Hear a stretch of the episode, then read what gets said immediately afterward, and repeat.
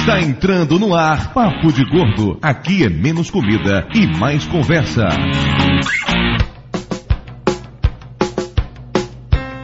Ouvintes de peso, univos! De Salvador aqui é Dudu Salles. E eu preciso confessar uma coisa: eu puxava o saco dos professores. E doía?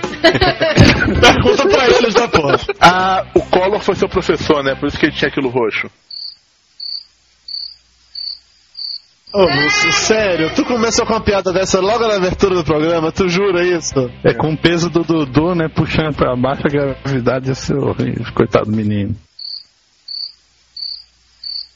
Nossa, o Conrad piorou o que já tava ruim. Puta, mas é um dom, né? É uma habilidade Natural. nata do rapaz, né? Nossa senhora. De Salvador aqui é Mayra e eu não fui pra escola só pra comer merenda. Ninguém disse isso.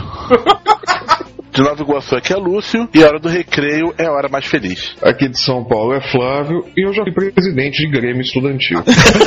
Flávio, eu, eu também fui presidente, então quer dizer que isso aqui é um, quase uma liga dos presidentes de Grêmio. Eu gostava Depende, do você- do o, Grêmio seu não. mandato você passou sóbrio ou não? É, o meu eu passei bêbado, então.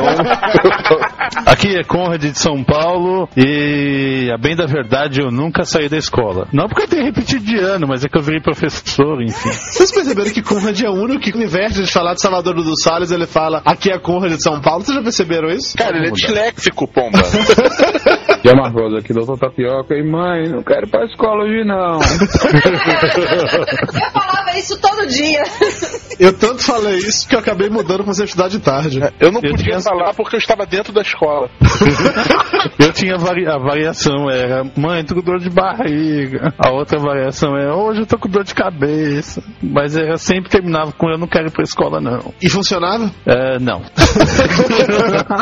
É, hoje estamos aqui com a equipe completa do Papo de Gordo para falar novamente sobre um tema que todo mundo já falou, mas vamos falar agora do nosso jeito. Vamos comentar sobre as nossas histórias de escola. Como estamos agora na época de volta às aulas, todo mundo naquele clima empolgante de voltar a estudar depois de passar as férias de verão, aquela coisa animada, aquela época empolgante em que você acabou de passar o verão curtindo muito, está doido para voltar para a escola, para matar a saudade dos amigos, dos colegas. Então, por isso, a gente se juntou para falar sobre esse tipo de coisa, sobre a escola, sobre aquela fase tão boa de nossas vidas. Tão inocente. Que, como bem lembrou o Conrad, alguns não saíram de lá até hoje, né?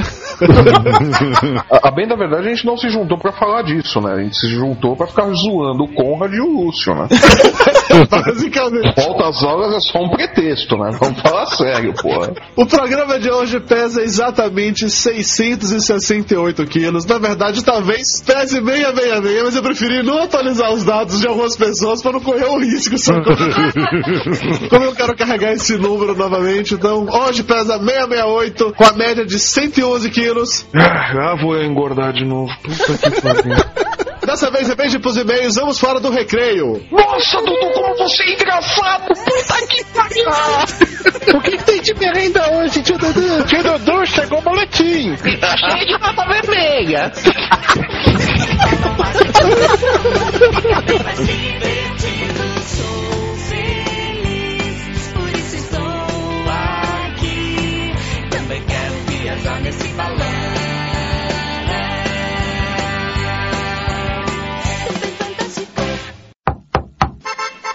Dudu, chegou a carta. E não é cobrança. Vale Night! Todo mundo tem direito a pelo menos um dia de folga por semana. Encontrei a solução pra essa agonia. Peça o seu Vale Night, caia na folia. Muito bem, dona Maria Moraes. Satisfação impressionante tê-la aqui novamente na leitura de e-mails do Papo de Gordo. Depois de quê? Uns seis meses você não grava comigo? Mas é exagerado. Você me abandonou, você não grava mais comigo, agora é só o Lúcio, o Flávio. Sou uma pessoa que trabalha. Você não tá acostumado com isso, mas acostume-se. As pessoas trabalham. Trabalho, inclusive, hoje, segunda-feira de carnaval. Agora mesmo eu tô aqui mexendo num Excel pra fazer a contabilidade do papo de gordo. Que maravilha. Contabil- Contabilidade o quê? Dinheiro entrando? Não, de downloads os nossos, pra gente saber quais são os, os episódios mais baixados, o que, que a galera mais gosta, pra continuar indo nessa linha. E qual é o episódio mais baixado até hoje? Por incrível que pareça, é o JabaCast. O JabaCast é o mais baixado? Por quê? Cara, me parece que fizeram ringtone aí com Jabá alguma coisa, a galera se joga achando que é o JabaCast. Falando em se jogar, estamos aqui em Salvador, em pleno carnaval. Dona Mara Moraes, você que é especialista em carnaval, me conte aí, como é que tá o carnaval da Bahia esse ano? O que é que tá bombando esse ano? Olha, tem duas músicas que estão bombando aí na parada, que é o Rebolation. Bota a mão na cabeça que vai começar o Rebolation, som, Rebolation, o Rebolation. A pior parte do Rebolation é ver Dudu dançando. Como assim? Eu não dancei Rebolation? Você tá maluca? Você fumou? Eu vi você dançando, você fazendo a coreografia do Rebolation e ainda gritando: Léo Santana, você é gato! Rebolation, essa vai ser a música do carnaval da Bahia, então? Olha, eu acho que sim, mas tem uma- um páreo duro aí com o Lobo Mal. Até Ivete Sangalo virou madrinha da, da composição altamente educativa e lúdica. O que, que tem de tão lúdico nessa música, afinal de contas? Todo mundo já ouviu a história da Chapeuzinho Vermelho, da vovó, do Lobo Mal. Sou o lobo mal, au, au, sou o lobo mal, au, au, eu sou o lobo mal, sou o lobo mal. Vou te comer, vou te comer, vou Deixando o carnaval de lado, vamos para os recados dessa quinzena, né? Pra começar, deixar uma coisa clara pra todo mundo que fica perguntando direto pra gente: quando é que sai o Papo de Gordo? Muito bem, o Papo de Gordo sai sempre nos dias 15 e 30 de cada mês, às 9 horas da noite, horário de Brasília. Se acontecer algum tipo de atraso, será avisado através do Twitter do Papo de Gordo no arroba Papo de Gordo. E o ouvinte João Ricardo, também conhecido como Ctrl JR, gosta tanto do momento cultural do tio Lúcio que mandou uma vinheta. E pior de tudo é que ele resolveu fazer uma homenagem pra Dudu e criou o Momento Pescador Parrudo.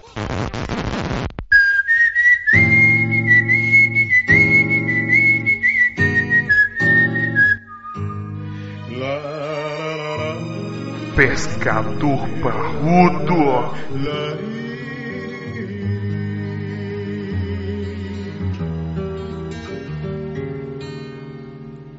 O pescador tem dois amores, um bem na terra, um bem.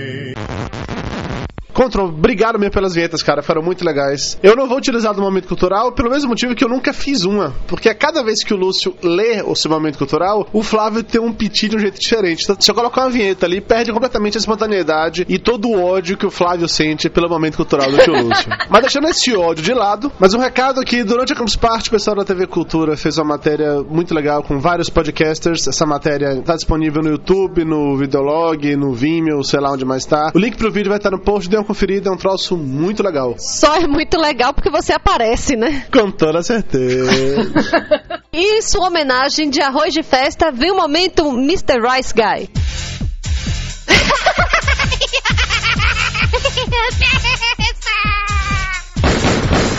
No more, Mr. Rice Guy. Dudu, nosso arroz de festa, andou passeando pelo Deu Pau, falando sobre o Web 2.0. Agora, como pode o podcaster mais analógico da podosfera falando sobre o Web 2.0 sem congruência? Você vê como o Jabu sabe escolher muito bem seus convidados, né? Além disso, eu estou semanalmente no Losts, podcast sobre Lost que eu e o PH Santos criamos para curtir essa última temporada de Lost. Recomendo, se você gosta de Lost, confira porque é um troço muito legal. E o Lúcio ficou com tanta inveja dessa história de podcast sobre Lost que resolveu invadir o Pirata Cast e obrigou os piratas a convidarem ele para falar também sobre Lost. Além disso, o Lúcio, que está afim de disputar o título de Arroz de Festa, participou também do Máquina do Tempo, foi gravado diretamente lá da Campus Party. E o Flávio, para não ficar de fora dessa festa, participou do Big Cast Brasil. E ele tá se sentindo Big Brother, tanto é que tá participando de uma votação agora para ser o líder da casa. Como assim, Flávio? Você não manda nem na sua própria casa quer ser líder de Big Cast? Nessa quinzena recebemos um e-mail de voz do Rafael Segantini. Toca aí.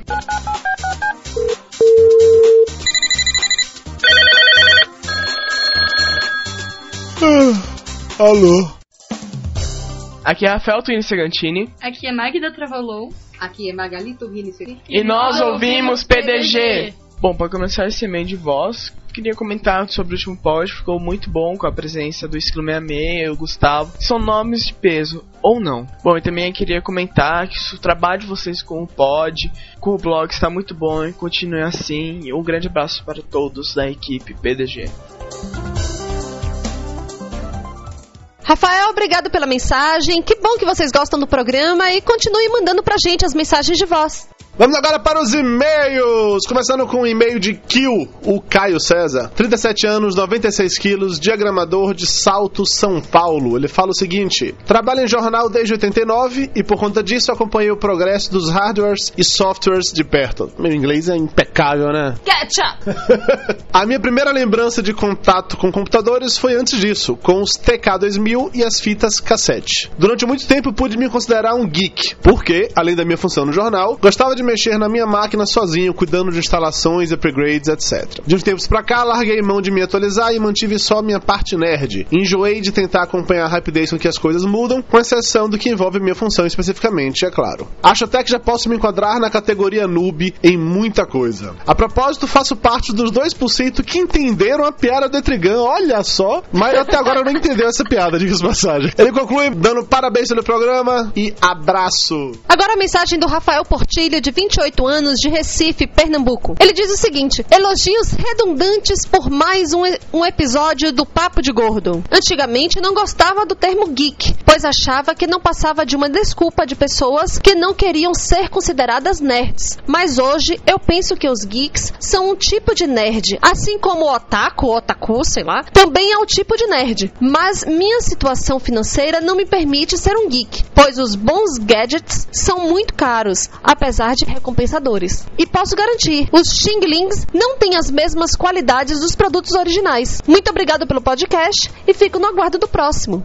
E-mail agora da Juceli. Ela fala o seguinte: Nunca escrevi, mas adoro vocês e leio tudo que está no site. Sobre o Mac ser coisa de viadinho, eu não concordo. Mayra, você acha que Mac é coisa de viadinho? Eu não, um dia ainda vou ter um. Segundo Guanabara, né, todo mundo fala que Mac é coisa de viado é porque não tem dinheiro pra comprar um. Ela continua. Eu e meu marido usamos um iMac simplesmente porque é mais prático. E nunca trava e nem precisa formatar. Inclusive, o meu filhinho de 9 meses gosta de brincar com o MacBook que temos também. Fala pro tio Flávio que o Logan é muito fofo e lindo. Abraços a todos. E a Juscelin mandou uma foto e um vídeo de seu filho brincando com o Mac e ele realmente brinca com o Mac e se diverte com aquilo. É uma coisa mais linda, mais fofa. Chegamos àquela hora mais esperada, a sessão de abraços. Todo mundo aqui disputando um abraço dos gordos. Começando pela Lita. Abraço pra você, Lita, a autora do comentário 4000 do Papo de Gordo. Abraçando também pro Massaí Calhorda. Pro Marino Arthur. Pro Cláudio, o dragão dourado, que apesar de dourado não brilha no sol.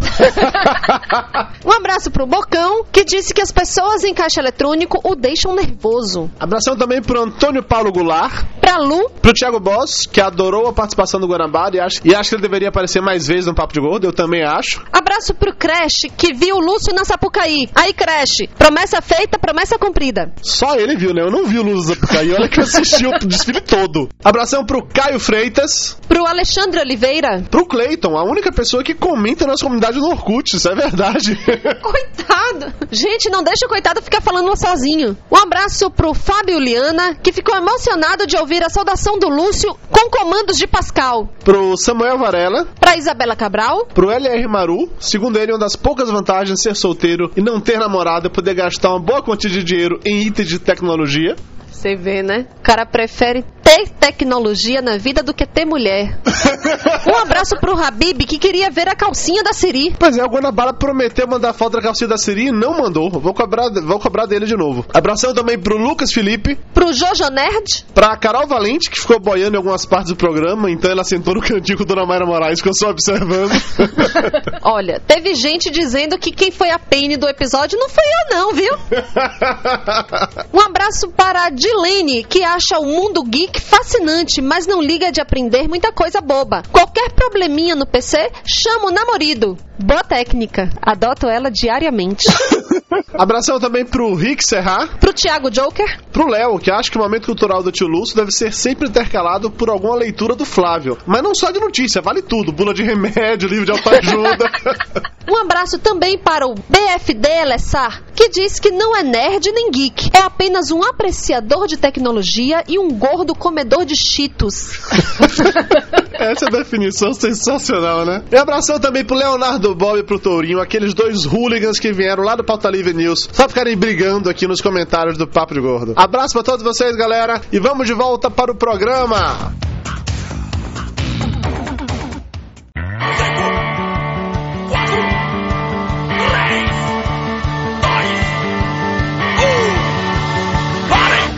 De volta e em clima de volta às aulas. Tio Lúcio, qual é o assunto da aula de hoje? Momento cultural é, é prova? hoje é prova oral. o Lúcio vai fazer prova oral hoje? Opa! Olha lá, quer tomar o ponto? Ô, vem até aqui que a gente resolve essa questão. Shampoo na xixa. Chama uma mãe de careca e o pai de cabeludo. É, vamos, vamos lá. Vai sozinho um pouquinho, vamos lá, que eu vou dormir enquanto você fala, né? Ah, fica à vontade, que inveja, queria dormir também. Bom, A gente podia pular no momento cultural hoje, né? A gente podia afogar o Lúcio qualquer dia. no momento cultural de hoje, pra não ficar falando da história da escola, essas coisas chatas, Por favor, não. eu trouxe alguns pequenos exemplos de como as escolas funcionam em outros países. sabe? Algumas crianças pra falarem por você. Sim, o Fábio. Hoje eu vou falar da invenção da escola. A escola começou quando chegou o jesuíta e você tem que gostar de Deus e aprender a falar bando de pagão. Isso foi Flávio? Não, eu acho que o Flávio Isso tá Flávio. torturando o Logan, né? Cacete, velho. Bom, vamos lá. As escolas do Japão, os estudantes estudam 8 horas por dia, de segunda a sábado. Nossa. E depois das aulas, um grupo de alunos ainda é responsável pela limpeza das salas, dos corredores e dos banheiros. Na Rússia, eles estudam 6 horas por dia. Porém, eles têm férias em junho, julho e agosto. E se não for suficiente para poder tomar vodka, de dois em dois meses ainda tem uma semana inteira de folga. Uh, Skaburska. Eu ia gostar disso, ia ser legal. Vai, vai, vai lá pra Sibéria estudar, Conrad, vai lá. Os estudantes franceses, eles têm aula de manhã e de tarde, almoçam na escola. Eles têm aula no sábado, mas em compensação têm folga todas as quartas-feiras. Que legal.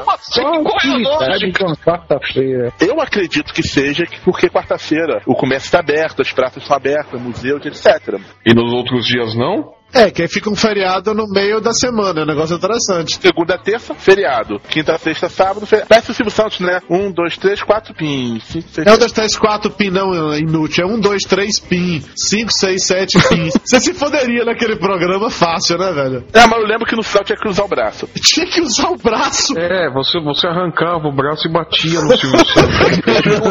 E o bambu, e o bambu?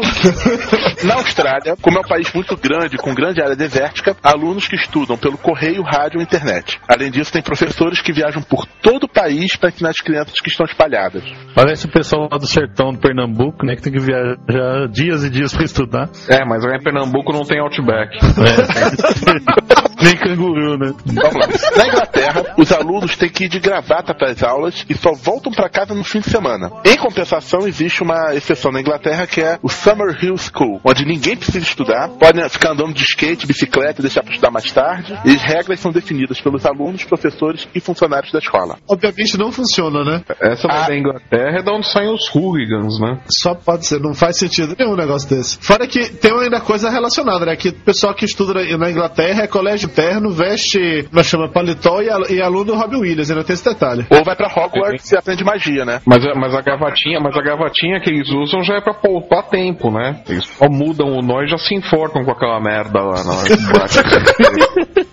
mas por fim, para deprimir todos os estudantes de, de educação básica, existe o exemplo da Escola da Ponte, em Portugal, que é uma das mais famosas escolas experimentais do mundo. Os alunos decidem tudo, tanto direitos quanto deveres, as classes não são separadas por idade, eles não fazem prova, e se quiserem não precisam nem ir para aula estudar. E se tiverem a fim de estudar, as crianças que escolhem o que vão estudar e de que jeito. Tá de sacanagem. É legal. É, é, É sério, é essa, uma, é- essa é, uma das mais famosas. é uma puta numa experiência, cara, porque na verdade o moleque desde o começo ele é responsável responsável pelo que ele aprende. Então ele tem que definir metas para ele chegar àquele conhecimento e como é que ele vai estudar aquilo. Mas também não é uma coisa livre, tem orientadores, tem os professores orientadores, além dos professores das aulas. Então tem as aulas estruturadas, só que o orientador pode dizer assim, ó, você pode pegar essa aula aqui no começo, ou você pode esperar chegar em determinado nível de você entrar, entendeu? Tem assim um jogo pro cara fazer. Não é aculhão assim, não é chegar assim, ah, hoje eu quero aprender como instala um cabo de antena. Aí a- amanhã eu quero aprender como faz um sorvete de creme, não é assim. Tem que estar dentro do programa dele. Ele também estabelece o que ele vai aprender. Por exemplo, se ele decidir que logaritmo não tem nenhuma importância para a vida dele, ele não vai aprender aquilo. Mas ele vai ter, mas ele vai ser orientado a aprender alguma coisa relativa ao, ma- ao pensamento matemático que vai ser utilizado em algum momento da vida dele. Ah, mas não concordo com isso não. Que maturidade uma criança tem, um, um adolescente tem pra poder escolher, que vivência de vida ele tem pra poder escolher o que que ele vai querer aprender para o que vai ser útil pra ele no futuro. É, mas daí tem a parte do pai também, né? O pai, a mãe, a família dec- eh, decidem junto com o moleque e com, esse, com o orientador dele, dizendo assim, Na bom, Havaiana de pau, né? Você não quer aprender essa porra, moleque.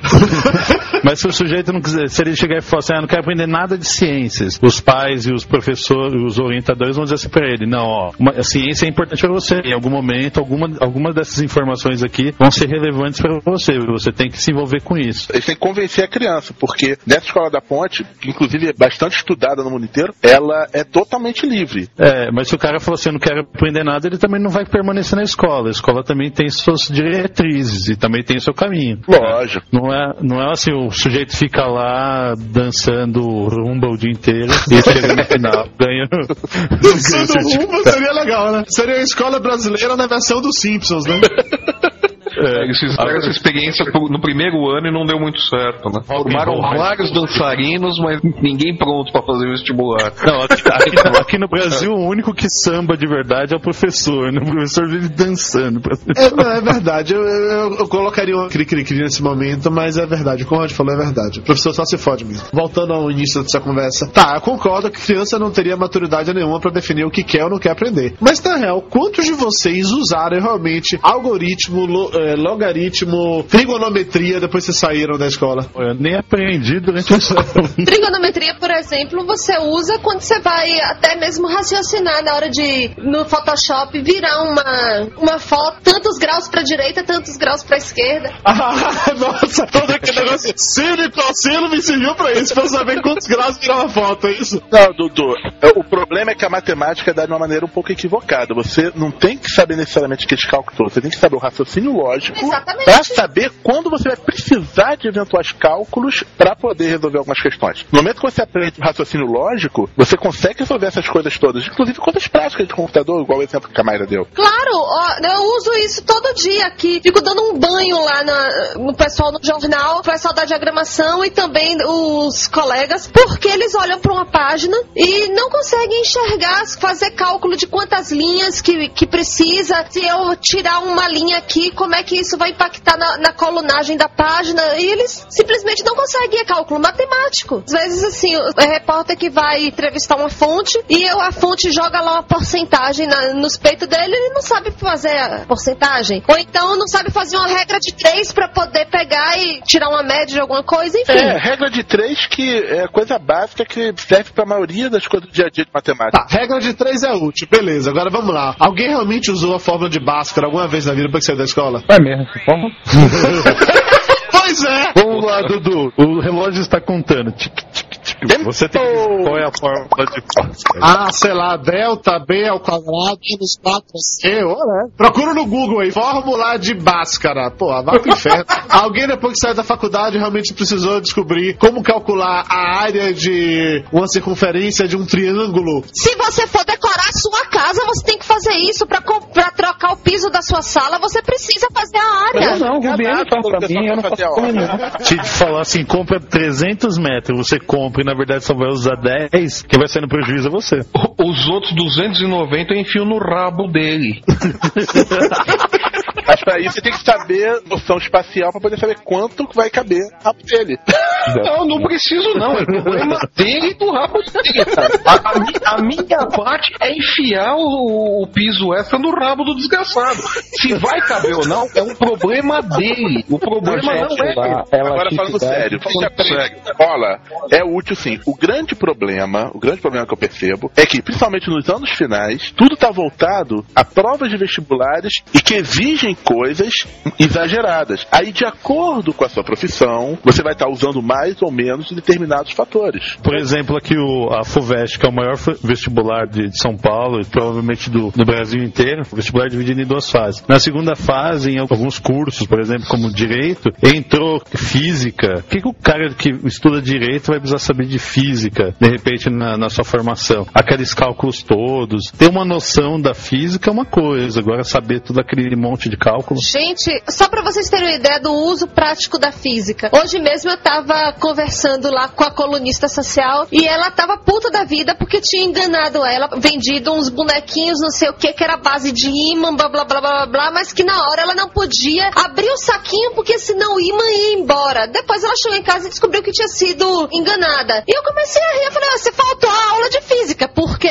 abrir um saco não vai te desemantar nada na vida. É, mas é uma coisa, ter uma noção de física. Outra coisa é você aprender todos aqueles cálculos, aquelas fórmulas todas, ainda mais sabendo que a física ela teve uma mudança radical, principalmente no último século, e algumas noções da física que são ensinadas na escola são até ultrapassadas.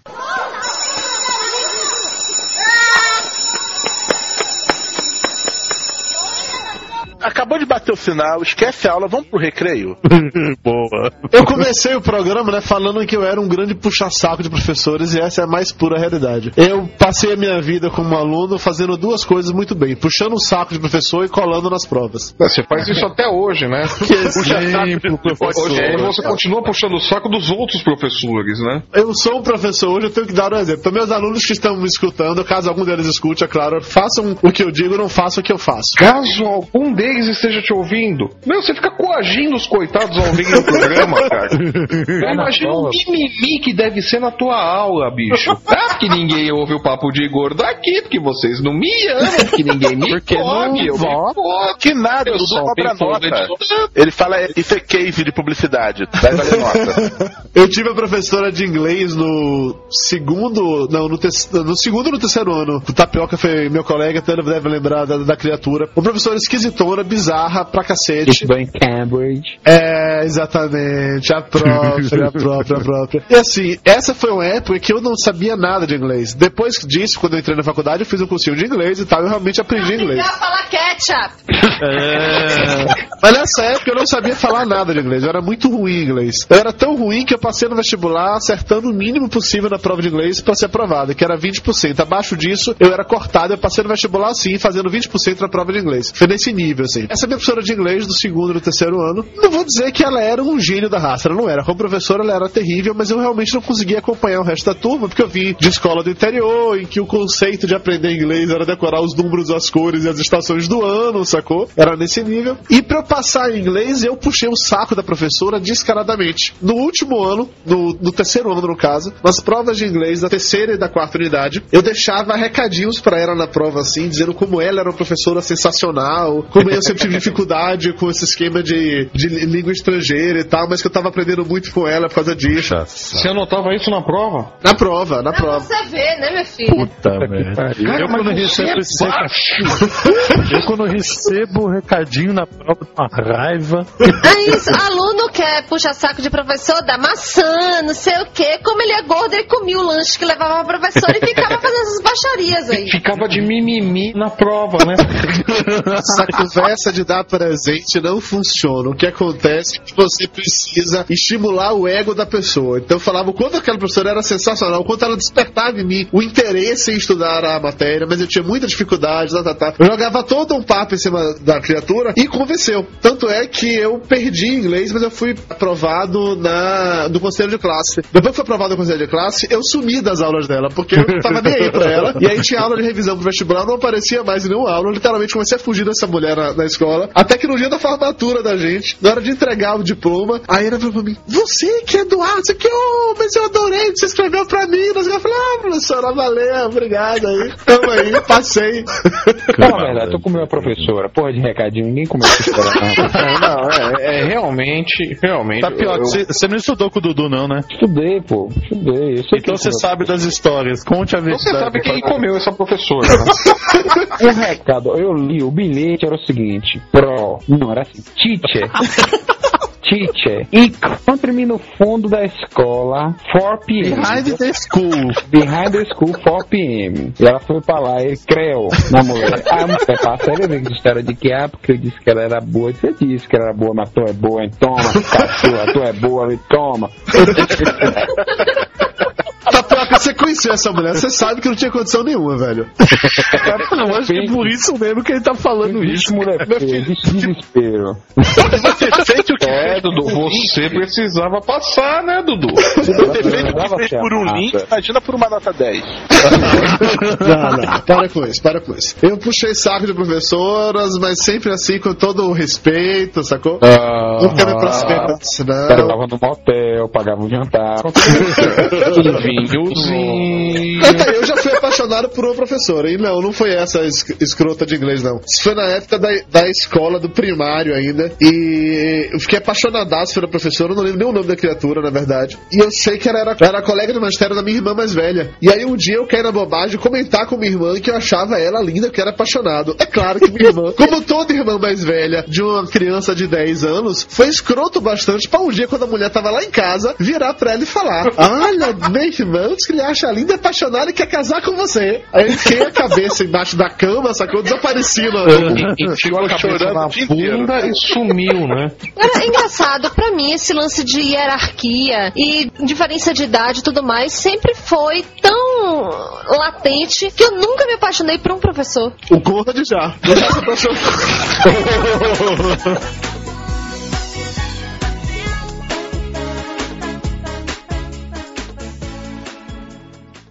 Uma casa muito engraçada, não tinha teto, não tinha nada, ninguém podia entrar nela não, porque na casa não tinha chão. É engraçado porque todo ano da escola, em todo, em todo ano, eu tinha um, um amor platônico, assim, cara. E claro, nenhum deles deu certo, né? Porra. É, exatamente. Mas é interessante, porque eu, até hoje, quando eu associo a série a determinada, a determinada menina, quando eu lembro da eu lembro imediatamente da série e vice-versa. Oh, que bonitinho. Ô, dó, compra um Beagle. O Conrad falou uma coisa importante agora. A questão dele teve. Cada ano era apaixonado por mulher e nunca pegou ninguém. Na época de escola, o fato de ser gordo prejudicava pra vocês pra pegar mulher? Eu nunca quis pegar mulher. Ainda bem, né? Nem na faconha?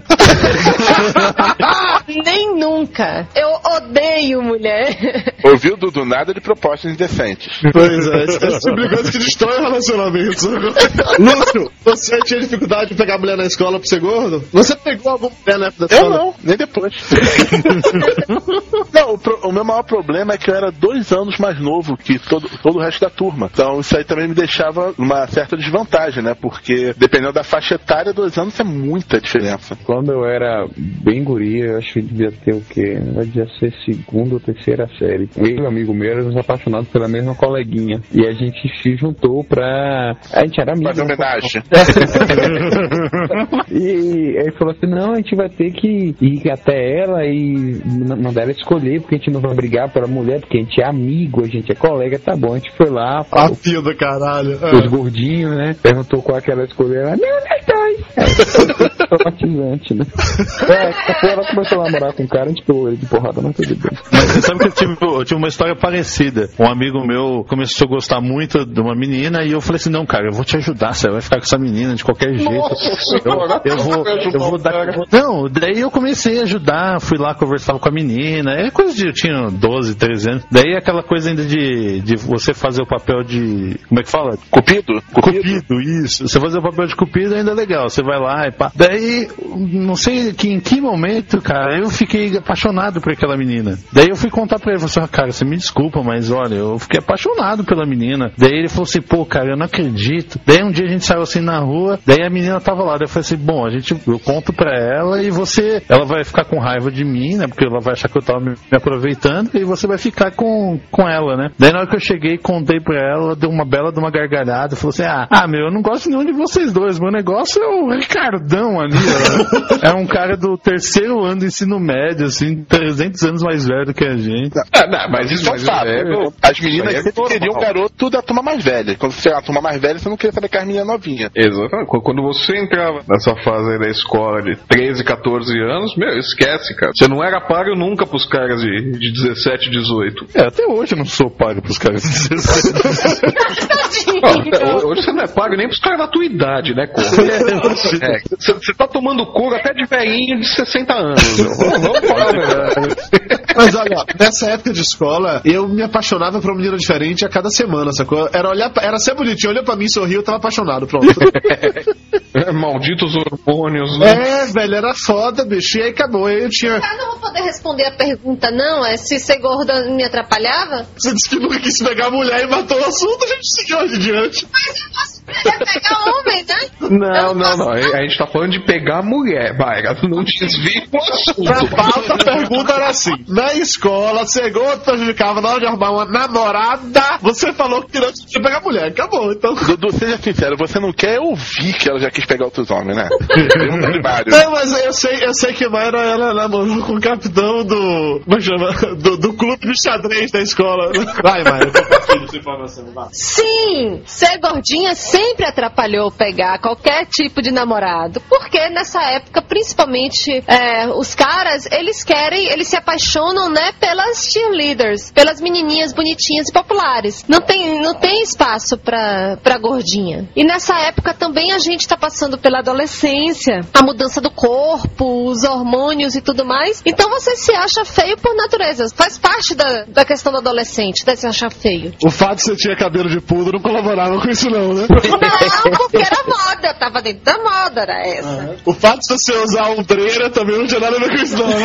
Também não, porque era moda. E antes que você pergunta, o short de lycra com aquela tarja branca do lado também não tinha nada a ver com isso, não. A foto estará no post. Mas olha que engraçado, eu me lembro muito bem de uma imagem de uma das garotas que eu, que eu gostei, assim, uma, uma cena que ficou na minha cabeça, era um, um moletom enorme, verde, assim, cara, uma calça laranja. Hoje em dia você vê um negócio desse, você chuta, né, cara?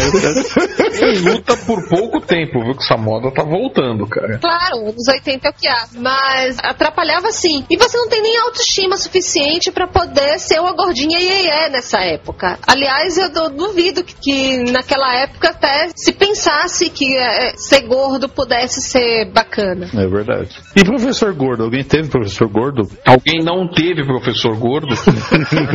Aquele que ganhava o apelido dos mais interessantes. Cara, as únicas professoras que eu tive que não eram gordas foram as que eu me apaixonei, sabe? Hipócrita. Pô, não, cara, não é hipocrisia que eu tinha professoras assim. Eu tinha aquelas recém-formadas que acabaram de chegar na vida profissional, saíram do magistério e tal. Fedendo a leite, né? É, ou então tinha aquelas professoras velhacas que estavam lá há 60 anos fazendo aquela mesma coisa, aquela tiazona, coisa meio Susan Boyle, sacou? Era assim, era 80. Também fedendo a leite por causa da osteoporose, né? Mas olha aí, voltando a falar ainda de, de namorada na escola, quer dizer, ou de mulher que você queria pegar na escola, eu quando estudava aqui em Salvador, no, no Colégio Anchieta, que quando fui colégio de Tapioca, eu morava a 500 metros da escola, mais ou menos. Mas eu não ia a pé, que eu tinha preguiça, eu ia de ônibus. Pra você ter ideia, eu, assim, eu entrava no ônibus, aí o ônibus passava um ponto e eu descia no próximo. Era nesse nível, eu só podia pegar o ônibus vazio, porque senão não dava tempo de atravessar e chegar na frente. Esse era o meu nível de preguiça. O motorista te adorava, né? O motorista eu não sei, mas o dono da companhia do ônibus devia adorar, né? O fato é que eu ia de ônibus, mas eu voltava a pé, porque tinha uma menina da, da minha sala que morava aqui perto, que eu era apaixonado por ela, e eu voltava pra voltar andando, conversando com ela todo dia. Passei dois anos fazendo isso, agora pergunta se eu peguei. É o, é o erro clássico, é o erro clássico de adolescente. Acha que ser amiguinho ajuda alguma coisa. Não, mas isso não funciona, não? Tem uma pessoa nesse chat que eu não quero contar quem é, que eu não quero revelar informações, mas que teve durante o terceiro ano inteiro, na hora do intervalo, que vai sentada na porta da sala, feito idiota, conversando com a menina. Ainda assisti a aula duas vezes. É, porque ela era de outra sala, aí ele assistia aula de biologia na nossa sala, depois assistia aula de biologia na sala dessa menina, durante um ano inteiro. Mas essa pessoa. Que a gente não vai citar o nome, né? Porque é chato. É, fica chato, é melhor não revelar. Vamos dar o nome fictício de tapioca. Ah, no- depois, muitos anos depois, peguei. Já tava na fa- tava formado já. É, muitos anos depois, quando ela já tava decadente, arrebentada. Tomara que ela não ouça. Contava na cama do hospital. Ah, mas já tinha saído lá da clínica de recuperação. A única namorada que eu tive na época da escola, eu não peguei, ela que me pegou. Pegou de porrada, né? Não, foi, a coisa, foi aquela coisa clássica, né? De minha prima veio falar pra mim: Dudu, tem uma menina da sala que você tá afim. Aí, como eu já, já naquela altura do campeonato, eu já tinha noção de como é que funciona a mente doentia das mulheres. Falei: olha, alguma menina tá afim de mim. E foi pedir pra ela sondar se eu estou afim dela também. Garoto esperto que sou, falei na hora: tem, tem sim. Ela falou: e quem é? Eu falei: olha, eu não quero dizer, porque eu já entendi o que, que você tá fazendo. Você quer saber se eu estou afim de tal pessoa? E se eu falar, corre o risco de não ser a mesma pessoa e ferir os sentimentos de alguém. Eu não quero dizer isso. Fala assim, me diga quem é que tá afim de mim, que eu confirmo se é essa que eu gosto também, tá certo? Aí ela falou a pessoa, eu jamais tinha olhado pra cara dessa criatura de um jeito mais afetuoso, manda lá, falei, poxa, e é dela mesma que eu tô gostando, olha que coincidência incrível. Você não sabia nem de quem que ela tava falando, né? Mas tudo bem. Né, Era colega de sala, era bonitinha, eu nunca tinha ficado interessado nela. Mas aí eu peguei, quer dizer, eu fui pego por ela, né? Depois a gente marcou uma- um dia, foi todo mundo brincar de, é, abre aspas, esconde, esconde, fecha aspas, na casa de. Esconderam o que em você? O, grande E. aí, na hora de brincar de esconde-esconde, a gente foi se esconder no mesmo lugar e, obviamente, eu fui pego por ela. Não, não precisei falar nada pra ela, não. Simplesmente ela foi lá e me pegou. Foi basi- basicamente isso. Mas foi divertido, foi divertido. Fui, fui um garoto objeto naquele dia. Nossa. Garoto objeto o quê? Fantoche? A gente já sabe o que ele escondeu, né? A mão. Eu não me lembro de ter namorado nenhuma garota na escola. Eu catava mulher fora da escola, pô. Nos bailes punk. E conviver depois com a pessoa é, é chato. Não- Eu Pois nunca é, quis namorar é. na escola por causa disso. Pois é, falar é, agora que você falou que eu, que eu lembrei da convivência, foi exatamente isso. Teve uma no- quando eu tava no primeiro colegial. O pessoal da classe saiu tal, ah, vamos beber, vamos não sei o que lá tal. Pô, vamos, joia, pá, fui lá, catei. A guria, fiquei com ela tal. Depois na segunda-feira, eu cheguei na escola e falei, ah, cacete, e agora? Ô, saia justa do caramba, né? E aquele negócio, né? Fica todo mundo naquela coisa, ah, você é namorado? Eu não sou namorado dela, porra. Que eu- Foi só na sexta-feira. Até porque punk não tem namorada, né, velho? Tem só pegar. Exatamente, exatamente. Punk que é punk não, não Mas eu tenho certeza que durante uns 15 dias ela namorou com você. Você pode não ter namorado com ela. Bem provável, bem provável. Na época da escola rolava muito. É, olha, eu tô namorando por não sei quem. Agora não fala não, porque se ela descobrir, ela termina. É, não, foi só fora da escola. Na escola dá muita mão de obra, cara. Tu, tu já fez questão de me, me sacanear aí, dizendo que meu primeiro namorado foi um cara que era campeão de xadrez, mas sim, eu fui tão nerd, mas tão nerd, mas tão nerd na escola, que até enxadrista eu peguei. Até que mais se pegou xadrista? Meu comentar. não vai namorar, isso não vai namorar. Vamos começar a discutir a relação. Era o cara que mestrava as partidas de RPG, viciado em Star Wars, que mais? O dono do microscópio. Ah, era o tipo da coisa. né? É, bastava ter óculos, fundo de garrafa e cara de nerd, tá pegando, né? Assim. Tem uma coisa engraçada, né, cara? Eu me lembro que eu mudei de escola, daí então uma, uma menina lindinha ficou minha amiga, assim, minha, minha coleguinha e tal. Toda menina bonitinha gosta de ter um amigo gay, né? Ah, Experiência prata, hein, Lúcio? Né? Você sabe, né, Luiz? Não, daí é lógico que depois de um tempo, tanto ela dizia que eu era o namorado dela, quanto eu dizia que eu era o namorado dela. Só que namorado de fato a gente nunca foi, né, cara? Nunca rolou nada, assim. Não rolou nem pegar na mão, né? Nada, nem isso. Mas a gente era namorado um pro outro durante uns dois anos, eu acho. Porra, às vezes a gente ouve esses negócios, dá uma vontade tão grande de te encher de porrada. ah, mas eu tinha, eu tinha 10, 11 anos. Vocês falaram, né? Aquela história, né? De, de ser amigo não dá certo, né, cara? Eu não tinha entendido essa regra até agora, ter ouvido.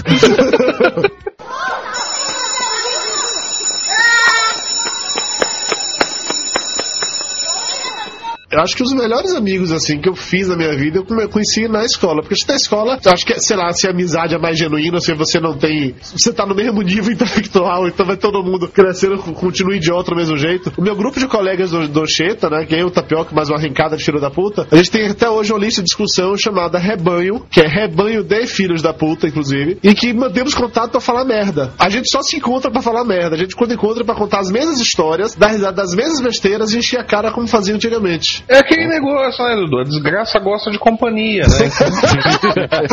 Cara, olha pra você ter noção como são as coisas, né? Eu vim de Amargosa pra ajudar em Salvador. Na minha primeira semana de aula, eu não conhecia ninguém ainda, né? Acabei de chegar na escola e tal. Aí começou a rolar uma guerra de giz na sala de aula. Gente jogando giz pra tudo quanto é lado e tal. E eu quieto no meu canto, que eu sempre fui nerd na época da escola. Eu era um cara altamente controlado na minha, não era de fazer bagunça. Até que um porra de um desse bateu na minha cabeça. Aí eu peguei o giz pra revidar, porque me atingiram. Na hora que eu tava com o giz na mão pra jogar, aí o, sei lá, o fiscal, o zelador, sei lá que porra aquele puto era, abriu a sala, O Bedel.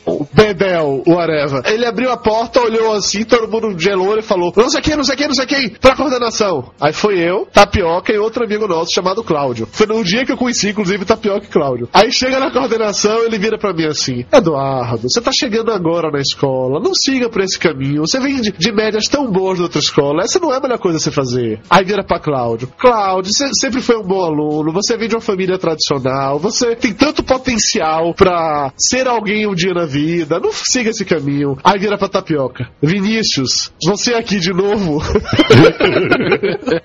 Bom, eu tenho uma história dessas bacanas que eu.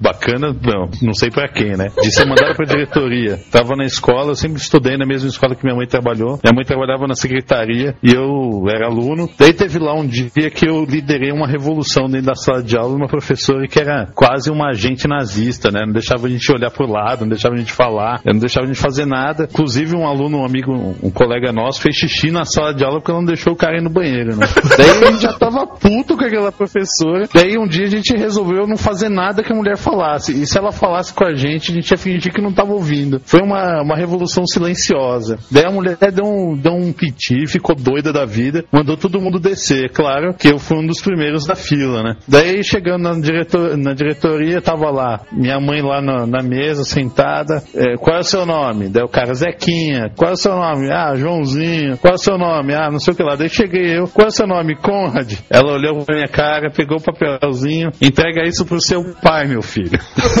ela fez de conta que eu não te conhecia? Que porra é essa? Na época ela sabia que meu pai não ia ser tão educadinho quanto se Agora sim, tem umas brincadeiras que a gente faz na escola que só tem sentido ali naquela turma e que são tão imbecis, tão imbecis que a- você já tinha vergonha naquela época de contar pros outros, ainda mais hoje em dia, né? Tipo, desenhar uma bomba daquelas bem de desenho animado do tamanho do quadro inteiro e fazer um pavio enorme pra professora sair apagando o pavio enquanto a turma toda fazia. E aí, quando a professora chegasse pra apagar a bomba, todo mundo fazia. E começava a aula. É pré-escola, né? É. Eu acho que nessa época eu já tinha um pouco de neurônio, entendeu? Eu não passava por essa- essas coisas. Ah, vai dizer que guerra de giz, pegar o apagador cheio de pó de giz e botar em cima da hélice do ventilador de teto pra poder, na hora que rodasse, sair jogando pó de giz em cima de todo mundo. Vai dizer que isso é das brincadeiras mais inteligentes da face da Terra. Extremamente criativa. Exige. Existe um preparo antecipado. Você vê a logística, fora a guerra de pH molhado, né? Que é mais divertida, deixa o cara todo sujo e precisa de mira, precisa de coordenação. Aí você tem que providenciar a mão de matéria-prima, né? Você tem que pegar o papel higiênico, você tem que molhar o papel higiênico. Você está trabalhando ciências, educação física. É interdisciplinar, não, quase um projeto. É construtivista isso, cara. Isso sem contar as velhas coisas assim, de colocar taxinha na cadeira pro colega sentar. É coisa de, de história de Chico Bento, ninguém fazia isso. Claro que fazia. Começou, lá na minha sala começou com taxinha e terminou com compasso. Aquela. O compa compasso é crueldade. Foi, foi ampliando. Foi, foi escalonando, foi escalonando. Começou com taxinha, depois passou pra alfinete, foi indo até compasso. isso? Mara, você onde lá em feira, Mara? Colégio Santo Antônio. Do lado tinha igreja, tive aula de, de religião até a oitava série. Todo início de ano e todo final de ano tinha missa e tudo mais. Início de ano e final de ano só rezava duas vezes por ano, é isso? Não, né? Também tinha na época da novena de Santo Antônio. E mesmo assim você casou com o Dudu. Coitado. Não rezou com fé suficiente por isso.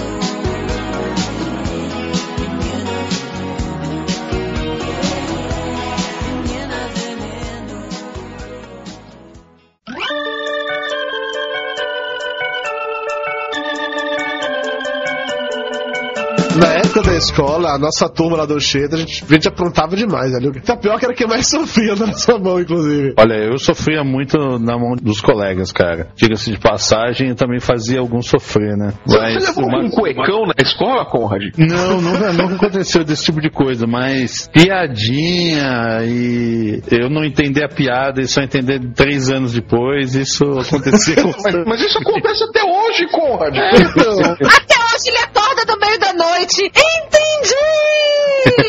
Mas você sabe que outro dia eu tava dando aula, eu escutei um aluno contando uma piada que eu tinha escutado quando era. Daí só então que eu entendi, cara, a piada. Eu falei, caramba, Deus, agora eu entendi isso. É, tá, eu não sou normal. Os alunos te respeitam? Respeitam, cara. Só meus alunos são fantásticos. Ele tem o poder da nota. Quem tem o poder da nota é respeitado. Isso nunca foi motivo pra eu respeitar professor, cara. Pô. Você era punk, cara. Punk Não, teve duas coisas. Teve uma de educação moral e cívica, quando eu tava na quinta ou sexta série, que não lembro por que Cargas d'Água vira pra mim no meio da, da, da sala e fala: Pô, mas você é muito cínico mesmo, né? Eu, hã? Eu não lembro que merda que eu tava fazendo pra gerar esse comentário. E tinha uma outra, cara, de história que ela não me chamava pelo nome, ela me chamava por número. Ela falava: Número 8, venha cá e não sei o que. Número 8, não sei o que. Até que um dia que eu me emputeci tanto, ela falou número 8, eu falei: Eu não sou presidiário pra me chamar pelo número. Pô, que revoltado, que absurdo. Vem cá, vocês já destruíram propriedade na escola alguma vez? Não, Não, contrário. porque isso doía no meu bolso, né? Porque tem outra pessoa nessa conversa que eu não quero falar o nome, mas ele quebrou a janela uma vez na escola. Vamos dar o, o nome fictício de Vinícius. Ele tinha um tênis enorme, uma basqueteira monstruosa, e aí ele tava um dia sentado. Como era essa história, Vitor? Você tava no apoio da janela, como você quebrou aquela merda? A quadra ficava na frente da sala. Tinha só um corredorzinho que separava a janela, a parede da sala, pra aquele alambrado, né, da quadra. Aí o que, é que a gente fazia? A gente subia, ficava com a bunda na parede e o pé na outra, pra ficar assistindo o jogo como se fosse uma arquibancada. E o pessoal passava por baixo da gente, a gente ficava alto, assim, na altura da janela da sala. Aí sei que eu forcei um pouco a mais pra me ajeitar. Minha bunda forçou o vídeo da janela. A janela explodiu pra dentro da sala. E tinha gente estudando lá, no- era, era intervalo, mas tinha os caras, os nerds lá que não tinham que fazer no recreio, ficavam estudando, desenhando. E voou vidro pra dentro da sala. Foi um susto, pareceu uma explosão. E foi uma merda, né? Daqui a pouco chegou o velho, o tal do Bedel aí, que vocês nomearam, o cara, pra reclamar, saber Nós, quem nós vamos foi. dar o nome fictício de Willy. Sei que quando ele chegou lá, alguém descobriu que era aniversário do cara. Aí quando ele entrou lá, falou: Fulano, é seu aniversário hoje. Para, velho. Começou a cantar parabéns pro cara, o cara foi bom, né? Como com ninguém, agradeceu, abraçou todo mundo, ficou triste mesmo. Lá na, na minha escola, o Bedel, na verdade, era uma mulher, a gente chamava de inspetor de aluno, né? Esse é o nome mais usado aqui em São Paulo, eu acho. E ela era muito gorda, cara, chamava Dona Maria. Infelizmente, já foi dessa pra melhor. E ela era muito gorda, cara, muito gorda. Daí a gente aprontava um monte na sala e a gente sabia que ela ia demorar muito tempo pra chegar na sala de aula, né? Até ela subia as escadas, assim, lentamente, dava aquela paradinha, respirava, subia mais um lance de escada, parava, respirava. A gente tava lá fazendo uma bagunça, alguém ficava na porta olhando. Daí quando havia a cabecinha dela apontando, todo mundo parava quieto, ficava lá. Quando ela chegava na sala, ah, eu sei que vocês estavam fazendo bagunça, eu pude ouvir lá de baixo. Daí todo mundo, não, imagina, a gente tá quieto aqui. Ela já tinha demorado ali uns 15 minutos pra chegar, né? Só pra subir a escada foi uns 10. Eu tô falando sozinho? Não, não, nós estamos esperando a punchline. Cara, é o Conrad, não tem punchline. Teve essa professora velhinha assim. Eu tive uma que quando eu entrei na quinta série, ela tava fazendo 25 anos que ensinava no- naquele colégio. Imagina. ela foi minha professora até o terceiro ano. Imagina como ela tava desesperada pra sair dali. né? Ela era professora de história e toda vez que a gente não queria assistir aula, a gente pedia pra ela falar sobre a corte de Versalhes. Ela adorava a corte de Versalhes. Era professora de história, né? Ela Era a testemunha viva da história, né? Fala sério. É, tinha professor que quando a gente não queria ter aula pedia pra ele mostrar a foto dele com Lula, que ele mostrava com todo orgulho do mundo. Professor de história, né? De história, tudo comunista, professor de história, não tem jeito não. É uma coisa impressionante, cara. Os professores têm as personalidades, né? Que o aluno já julga logo de cara, né? Professor de história é tudo comunista, professor de ciência é tudo maluco, assim por diante, né? Filosofia normalmente são comunistas também. O professor de história às vezes acredita em Deus, de filosofia normalmente não acredita não. Mais um motivo pra serem comunistas. É, o problema é que comunista come criancinha, hoje em dia isso... É isso da cadeia, é isso da cadeia, hoje em dia isso da cadeia. Eu era um aluno exemplar, por exemplo, na sala de aula, porque eu não podia fazer muita bagunça, cara. Porque o Conrad tinha mandei na secretaria, mas no meu caso é muito pior, que eu era filho do diretor. Então, se eu fizesse uma bagunça, depois da aula, encontrar os inspetores, na hora alguém ia falar pro meu pai, até porque os professores iam ficar felizes da vida se eu fizesse bagunça, tivesse que relatar pro meu pai, e coisa do gênero, né? E sempre ouvindo, você tem que dar o exemplo, você tem que dar o exemplo. O pior de tudo, cara, é, é que o meu pai é um, é um bom modelo de, de aluno, filho da mãe, que na época que ele era estudante, ele dava esporro no, no diretor da escola dele, ele deu, ele deu uma bronca que ficou três dias de suspensão. A turma dele conseguiu expulsar todos os professores no ensino médio. Era uma coisa bem divertida. Beleza de exemplo, hein? E ele, conta, ele conta isso pra todos os alunos na, na sala de aula. Acho que pra eles não repetirem o, o exemplo, né? É, seu pai é comunista, né? Não, não, ele é gente boa.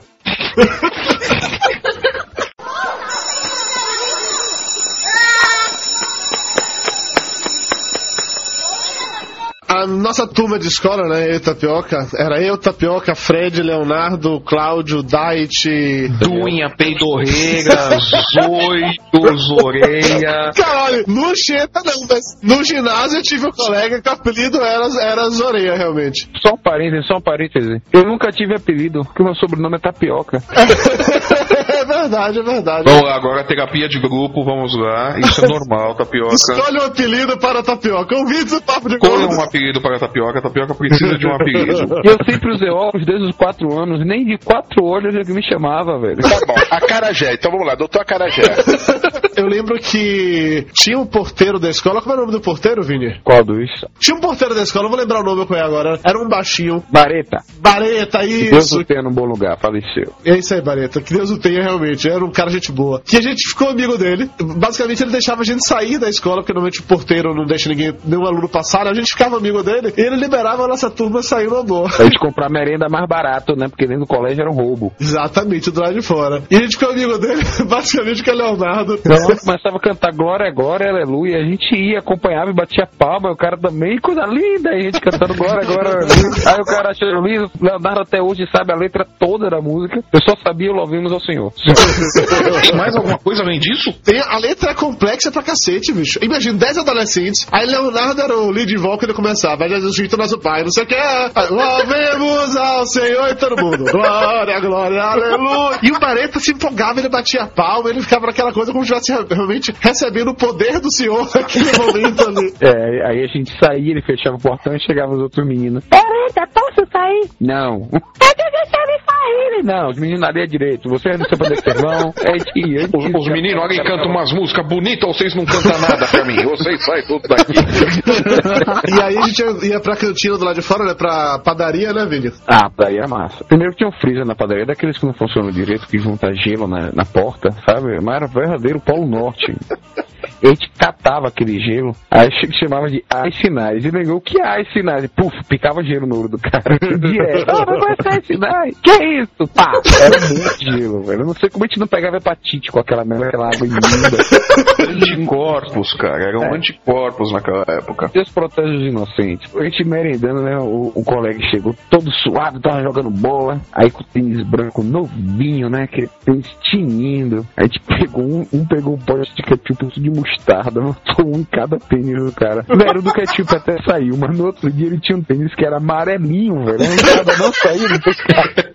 Manchou, a gente ficava imaginando, gente, se essa merda faz isso com couro, imagine com o estômago da gente que não faz. A gente era muito escroto com os colegas. O óculos de tapioca, todo dia alguém roubava o óculos de tapioca, devolvia pra ele. Bote no plural. Quebraram os quatro ou cinco. E ele tinha um tênis que não era de cadastro, era um negócio lá que se enchia com ar pra poder ele amarrar. E de tanto perturbarem e mexerem nisso, quebraram. Quebraram. Foi Fred, não foi? Quebrou. Fred quebrou a válvula e não enchia mais. Aí eu ficava saindo do pé o tempo todo, não podia correr. Se eu corresse, eu ficava. E vai explicar isso em casa, né? Vai explicar isso pra mãe, pro pai, né? Então, sabe o Fred? Fred é o caralho! E óculos era muito caro naquela época, né? Eu tinha. E eu, eu, como era muito míope, tinha 4 graus de miopia, 3,75 de ati- astigmatismo, eu não podia atravessar a rua sem óculos. E direto quebrava o óculos, direto.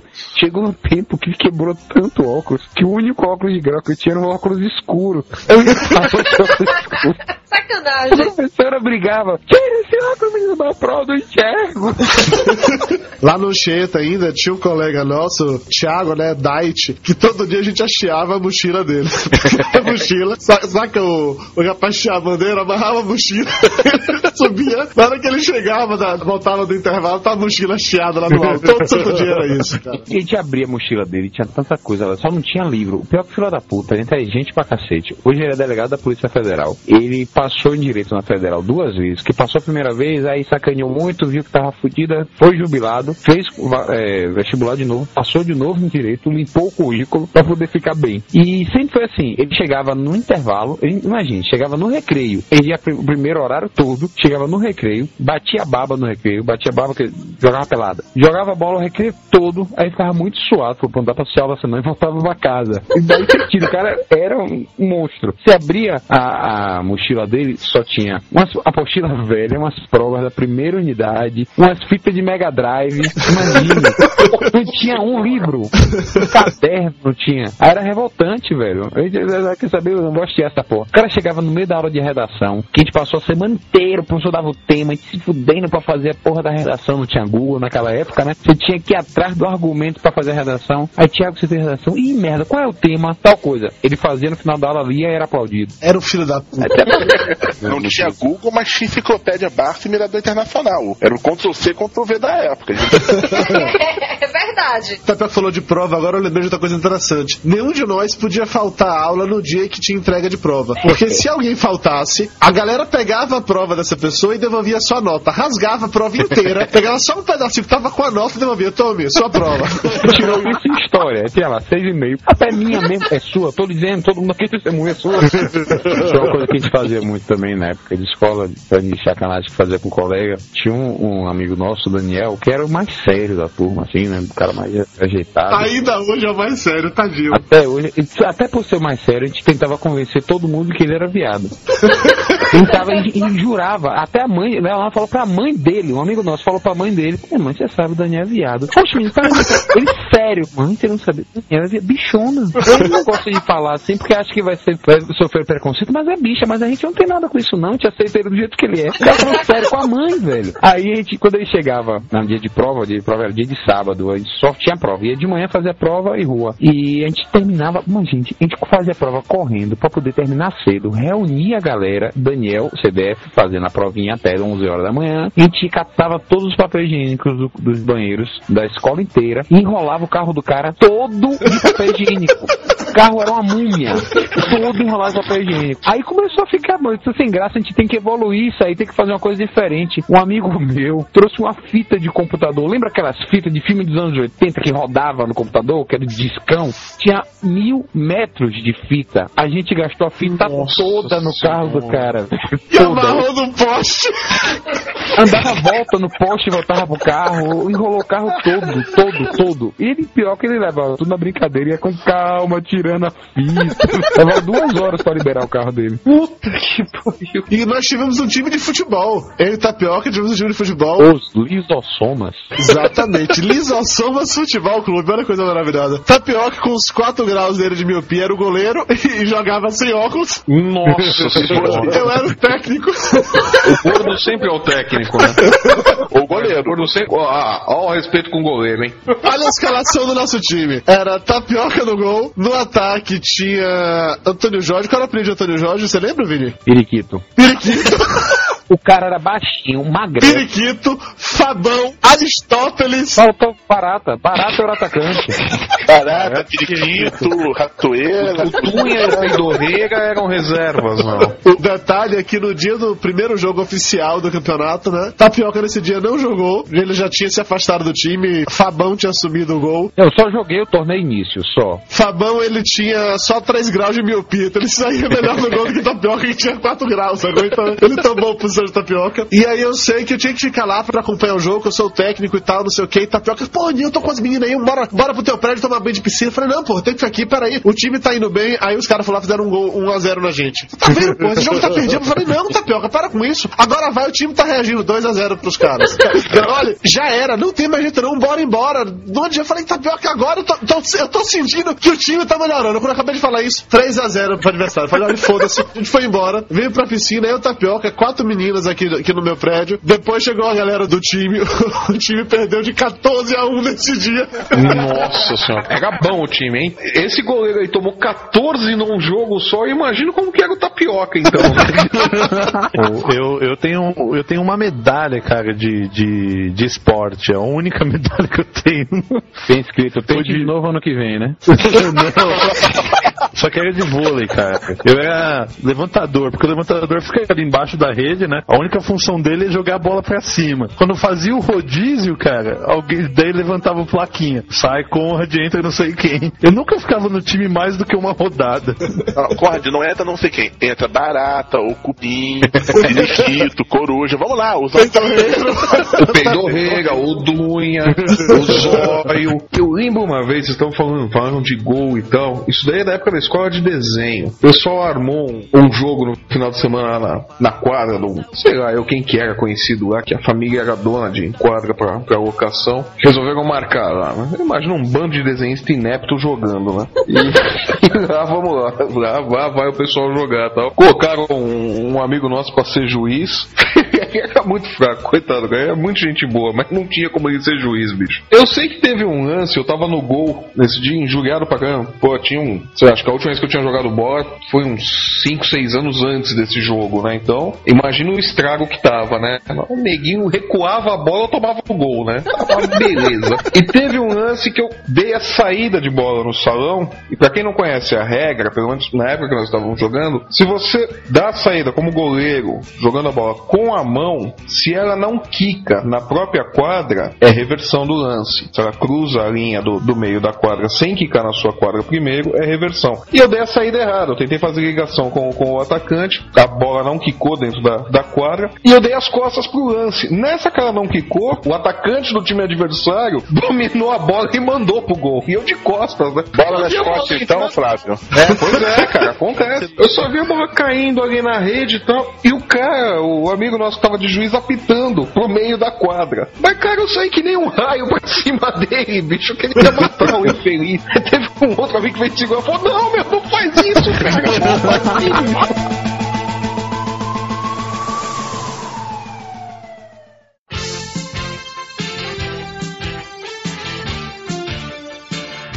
Vocês já participaram assim, de pecinha, apresentação, coisa do tipo? Porque Rapaz, a eu minha participei, experiência não, foi humilhante. Humilhante porque você fez o papel do quê? De uma pedra? Não, cara, olha, foi terrível. Eu sempre fui tímido, antissocial, não gostei de participar de absolutamente nada. Aí eu achava que minha mãe queria me ver me apresentando, aí teve uma apresentação de todas as turmas, eu decidi, ah, nessa eu vou. Só que aí chegou o professor de educação artística e falou que a gente faz uma apresentação como se fosse uma tribo indígena. Ai, meu Deus, pezinho pra frente, pezinho pra Não, trás. agora lá vem o detalhe. O problema é o seguinte, eu não sou muito bom para o papel porque eu sou branco que nem papel. E na minha turma, todo mundo era de moreno em diante. Então eu fiquei no meio daquela tribo, todo mundo em fila, todo mundo andando que nem índio com a lança na mão e aquela mancha. o que é pior, o gordinho já não gosta de ficar no time sem camisa porque não gosta de ficar é, mostrando os peitinhos, né? Então todo mundo tava sem camisa com tanga. Então tinha aquela mancha branca no meio da apresentação. todo mundo dançando, tudo bonitinho, um índio com vitiligo no meio de todo mundo, cara. Vocês não explicaram. Não, foi adotado, né? Os índios encontraram. Era o Tarzan, né? Era o Tarzan, alguma coisa do jeito. Pô, É, nunca mais participei da apresentação, cara, foi horrível. Eu já fui árvore. falando assim, eu, Eu já fui árvore. Já fui na peça do, do sítio Pica-Pau Amarelo. Tinha, tinha um movimento que fazia assim, se fosse uma música tal, a gente botava o braço de um jeito, depois botava o braço. Eu lembro que na- eu só lembro a posição da música da Cuca, a gente abaixava os braços, que a árvore ficava triste quando aparecia a Cuca. Mas já fui viado também. Você foi viado e aí? Aí você conheceu uma moça que te tirou dessa vida ou não? Não, velho. é- Você Essa continua sendo viado? Foi uma pecinha que a gente fez que era falando sobre juventude e sexualidade. Aí tinha que ter um viado e acabou Aí sendo. Você se identificou tanto com o papel. E, e pior que o nome da bicha era Tony, até hoje eu lembro. E tinha uma amiga minha, colega da gente, Duca, que até depois, né, já a gente tinha saído da escola, na faculdade. Eu encontrei com ela uma vez no shopping, ela, Tony, porque ela não lembrava meu nome. Eu Na escola sempre tive essa coisa de liderança, então nunca tive paciência de ser líder de sala, mas líder de equipe eu fazia questão de ser porque eu não confiava no trabalho dos outros e eu não aceitava uma nota men- menor do que 10, né? Sou mesmo. Só pra vocês terem uma ideia do meu nível de neurose, eu inventei de fazer uma peça de Memórias Póstumas de Brás Cubas. E até pedi Você matou seu coleguinha que era ator principal pra poder ficar bem realista. Não, você não tá entendendo. Eu fui pedir patrocínio funerária. Eu consegui um caixão de verdade emprestado. Meu pai tinha uma caravan nessa época e a gente colocou o caixão no fundo da caravan pra levar pra escola pra fazer a peça. Nossa senhora. Isso que é preciosismo histórico, né? Impressionante. Na época de- da escola, eu lembro que a gente teve que fazer uma também matéria de português e a gente fazia a dramatização do livro A Moreninha. E como na minha equipe todos os meninos eram basicamente imbecis, incapazes de decorar qualquer fala, eu virei o personagem, o par romântico. Não, eu virei o par romântico da Moreninha. A moreninha com tapioca? Eu esqueci. Não, isso não. Essa fase foi pré-tapioca, tá? foi, foi antes de tapioca existir minha vida, foi antes. Mas se a moreninha fosse uma drag queen, seria o tapioca. E se chamaria Tony. Tony a moreninha. Aí, ó, eu disse que eu nunca tive um apelido, eu tive um apelido, Tony.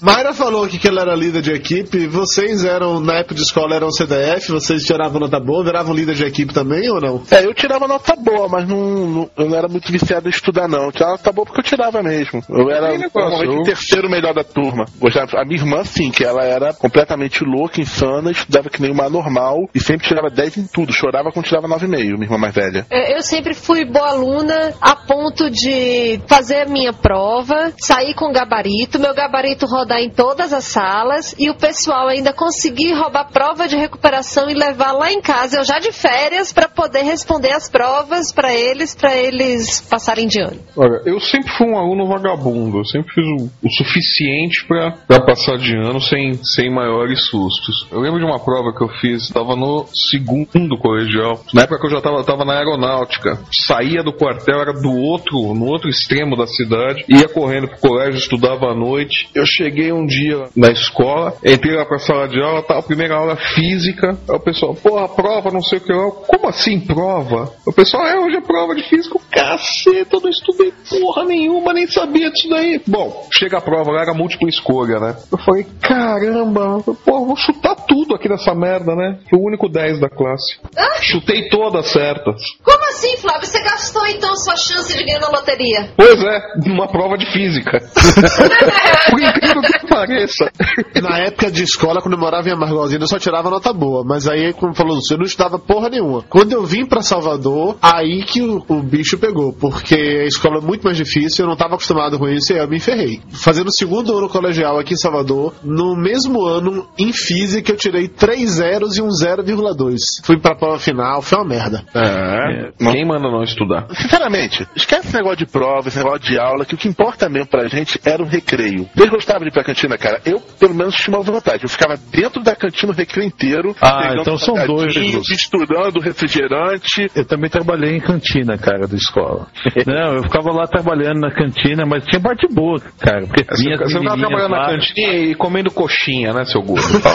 Não. Você ficava lá nos fundos da cantina com um enroladinho de presunto na mão, né? Não, cara, mas a cantina era legal. Vocês ficavam, entravam na fila, comiam um lanchão, ou a mãe de vocês que mandava totinho na lancheirinha pra vocês? Como eu sempre estava de regime, eu sempre trazia de casa, né? Uma maçã, uma frutinha, não sei o quê. E era bom que eu conseguia economizar, né? O dinheiro do lanche. É, como a família não tinha onde cair morta, né? Geralmente minha lancheira vinha cheia de vento e eu tinha que entrar na fila da merenda pública mesmo. Vocês estudaram em escola pública ou particular? Eu, eu estudei em escola particular a vida toda. Eu estudei em colégio público a vida inteira. Eu também. Eu até contei aí, numa das minhas crônicas aí do Porém de Letrinhas, uma cena que é verídica. Num dia lá no arroz doce, daí veio que o pessoal comia aquele arroz doce, depois ficava jogando aquele, os pratos pra, cima, pra todos os lados. Daí numa dessas que a gente comendo o arroz doce, eu- aquela coisa rala, daí eu falei, pô, meu, isso aqui tá com uma cara de bicho de goiaba. Todo mundo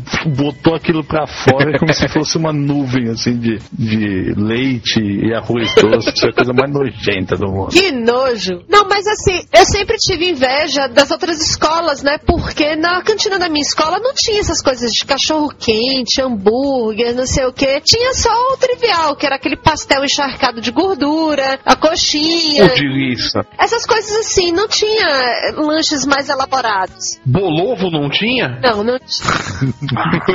Ah, não, bolovo. Não, bolovo era só nos sanduíche, botecos né, que eu ia antes. O que a gente fazia? A gente, quando a gente convencia o Bareta a deixar a gente sair no recreio, a gente ia pro Dr. Burger. Aí a gente comia X coração de frango. Hum, Nossa senhora! uma delícia. Ainda tomava um copo de Danap, velho. Vinha aquele compacto de iogurte. Nossa senhora, por isso que as crianças é tudo pequenininha, Pois né? é, né? Olha o tamanho dos botos. Só pra deixar coisa, uma coisa clara: o X coração em questão era do tamanho de um prato de almoço, tá? Nossa Ah, Eu imagino, eu imagino um monte que de, de de coração de Dr. frango, aquele monte de queijo em cima e o pãozinho, né? Nossa senhora. Não, acho que chamava de Dr. Burger, porque você, você saia dali pro médico, né? Nossa, agora eu lembrei de um colégio que eu estudei. Não tinha cantina dentro do colégio. Então era só a, a cozinha da, Vinha a tia da escola mesmo. Eram umas pilastras que faziam um muro. Então você conseguia passar a mão ali pelo vão entre as pilastras. Pessoal. Parecia uma coisa de presidiário. Era muito engraçado. Ficava o pessoal ali na frente vendendo com as barraquinhas, lá, vendendo coxinha. Quem passasse na frente do colégio ali na, na, na hora do recreio devia achar aquilo muito bizarro. Contrabando parecendo, né, velho? Não, é, é, é, parecia um negócio. É, uma coisa meio de spa, talvez, né? Ah, vocês não podem comer. Tá aqui, tá aqui, tá aqui. Apesar de ser nerd e tudo mais, e como todo nerd é sempre hostilizado na escola, tinha uma coisa que eu deixava todo mundo com inveja. Eu tinha uma mobilete. Eu era a única que ia motorizada pras aulas. Eu ia de Kombi, daí? Eu ia a pé. Eu atravessava a porta e chegava na escola, daí. Eu ia a pé e eu tinha a chave de casa. Porra, você tinha chave de casa. Pô, com oito anos você ter a chave de casa, pô, é um baita status. Rapaz, o cara era punk desde cedo. Puta que pariu, rapaz. É, já usava a chave de casa. Só volto na hora que eu quiser. É. Pendurava no pescoço, né? Fazia aquela correntinha, pendurava a chave assim, pra todo mundo ver que você tinha a chave de casa, né? Fala a É verdade. lógico, é claro. Qual é a graça de você ter a chave de casa se não é pra todo mundo ver que tem a chave de casa? Agora eu tô vendo que eu sou nerd mesmo, que o meu status era ter 300 joguinhos de MSX pra trocar com os amigos, cara. Você trocava por o quê? Por coxinha, por enroladinha, né? Ok, mas como eu tava dizendo, é, na minha época o pessoal gostava muito de ficar trocando cartucho de Se Atari. você trocava na sua época eu não sei, não tem nada a ver com isso.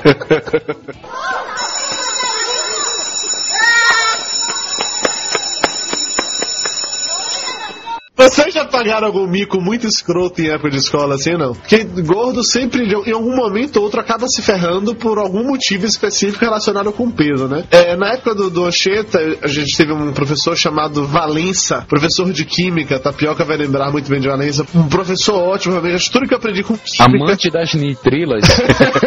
o quê? Ah, ele é amante das nitrilas. Até hoje eu não sei o que é uma nitrila. nós sabemos que ele pegava, né? Ele tava correndo. Procura na Wikipédia. Vai ter um link no post. É, explicando o que é o nitrilo. O Lúcio vai escrever um momento cultural só pra explicar o que é o nitrilo. Aí eu sei que o Valença, né, ele era um professor muito sério, assim, ele não era esse professor de fazer piadinha, de ser engraçadinho, muito pelo contrário. Ele era muito sério, na hora que ele tava dando aula, aquela coisa de cachorro não latia, gato não miava, passarinho não voava, era um silêncio absoluto. Todo mundo realmente se borrava de medo dele. E eu sentava sempre no- na última cadeira da sala de aula, encostado na parede. Sempre fiz isso. Pra não correr riscos, né? Basicamente, porque aquela cadeira não era aquela cadeira de madeira, era aquela que é de plástico, tem aquele formato arredondado assim já, sacou? Não, não, não, é pra não correr risco de ser enrabado pelo professor no momento. Só pro pessoal ter noção de como Valência era sério, como todo mundo tinha medo dele. Teve uma aula dele, ele explica no que era mol. Uma aluna falou assim: Ah, Valência, eu achei que uma, um mol de hidrogênio pesasse um grama. Ele virou pra ela e falou: Minha filha, no dia que isso acontecer, não tome banho, você vai ser esmiga- esmigalhada por trilhões de toneladas.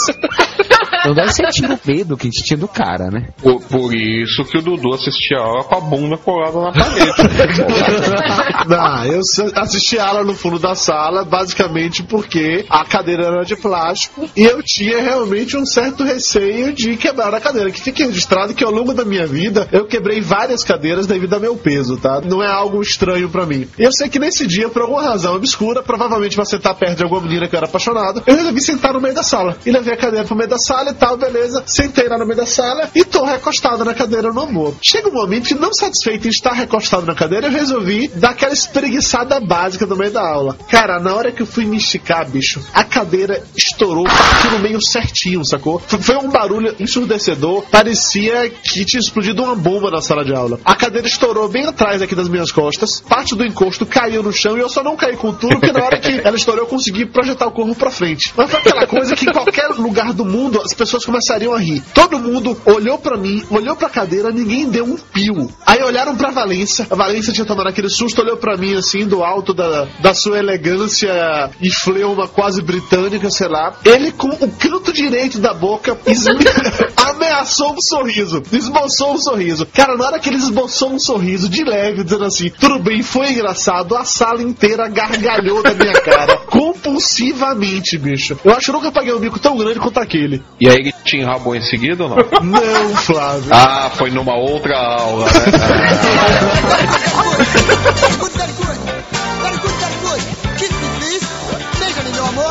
Eu quero me beijar. Quero beijar você. Você será feliz só comigo. Você será feliz só comigo. Eu sou a felicidade. Eu sou o sol. Eu sou o passarinho que vai seu ombro para fazer. Eu sou o doce que você come na pracinha para sonhar A Tapioca mandou mensagem de texto agora que estava ligando o computador, está chegando já. Ele está ligando o computador, conseguiu pegar a carta de alforria também. Ele pode brincar com as outras crianças até a meia-noite. Depois disso ele tem que ir fazer naninha. Tá, tá, tapioca, tá, tá, tapioca. Velho, já perdeu a graça em uns cinco programas aqui. Teve graça em algum programa, é isso? Porra, de nunca mais. E aí, Tapioca, beleza? Como é que você tá? Tudo dentro? Dos conformes? sim, sim, tudo, tudo em riba. Ah, tu- tudo dentro e por cima, você entendeu, né? Que porra é essa aqui? O último tópico da Eu pauta? adorei, eu adorei.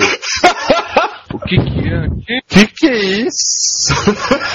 que diabo é isso? Quando o Lúcio e o Conrad foram currados pela primeira vez pelo capitão do time de futebol. É só a primeira vez, não precisa contar todas não. Eu só O Flávio esquece que eu sei onde ele mora. Bela merda que você sabe onde eu moro. É, rapaz. Quem mora no 18 andar é você, cara. Eu estou no nível do solo. Quanto mais baixo, mais baixo a queda. Nossa, que merda. Como é? Ah, tu deixa. Eu podia estar assistindo House, eu podia estar roubando, mas não, eu tô aqui gravando o papo de gordo. Podia estar roncando. Como estamos agora na época de volta às aulas, todo mundo naquele clima empolgante de voltar a estudar, depois de passar as férias de verão. Adoro gravar podcast fora do momento cronológico, cara. A gente tá no final. Pois é, vai dando um nó na cabeça. Nós estamos na volta às aulas, eu tô pensando aqui, peraí, a gente tá perto do Natal, seu doente. Peraí, peraí, alguém fez É, uma é meu celular. É, É, alguém é, uma falou- é uma no mulher mandando mensagem. Mulher mandando mensagem, isso é a hoje. É a mãe "Oi, dele." É a mãe, é a mãe dele falando, filho, tá acordado? Não, mas eu sei, eu sei que Mayra ela namorou com o capitão do. O mesmo que com o Conde Lúcio? Ok, divertido, legal. Duas horas de programa. Então tá, né? Tudo... Esse meu papelzinho sobrou alguma história. Ah, só faltou a cara de quando o Lúcio e Conrad foram enrabados pelo capitão do time. Faltou, faltou. Isso aí. Papo de gordo. Com a gente é menos comida e mais conversa.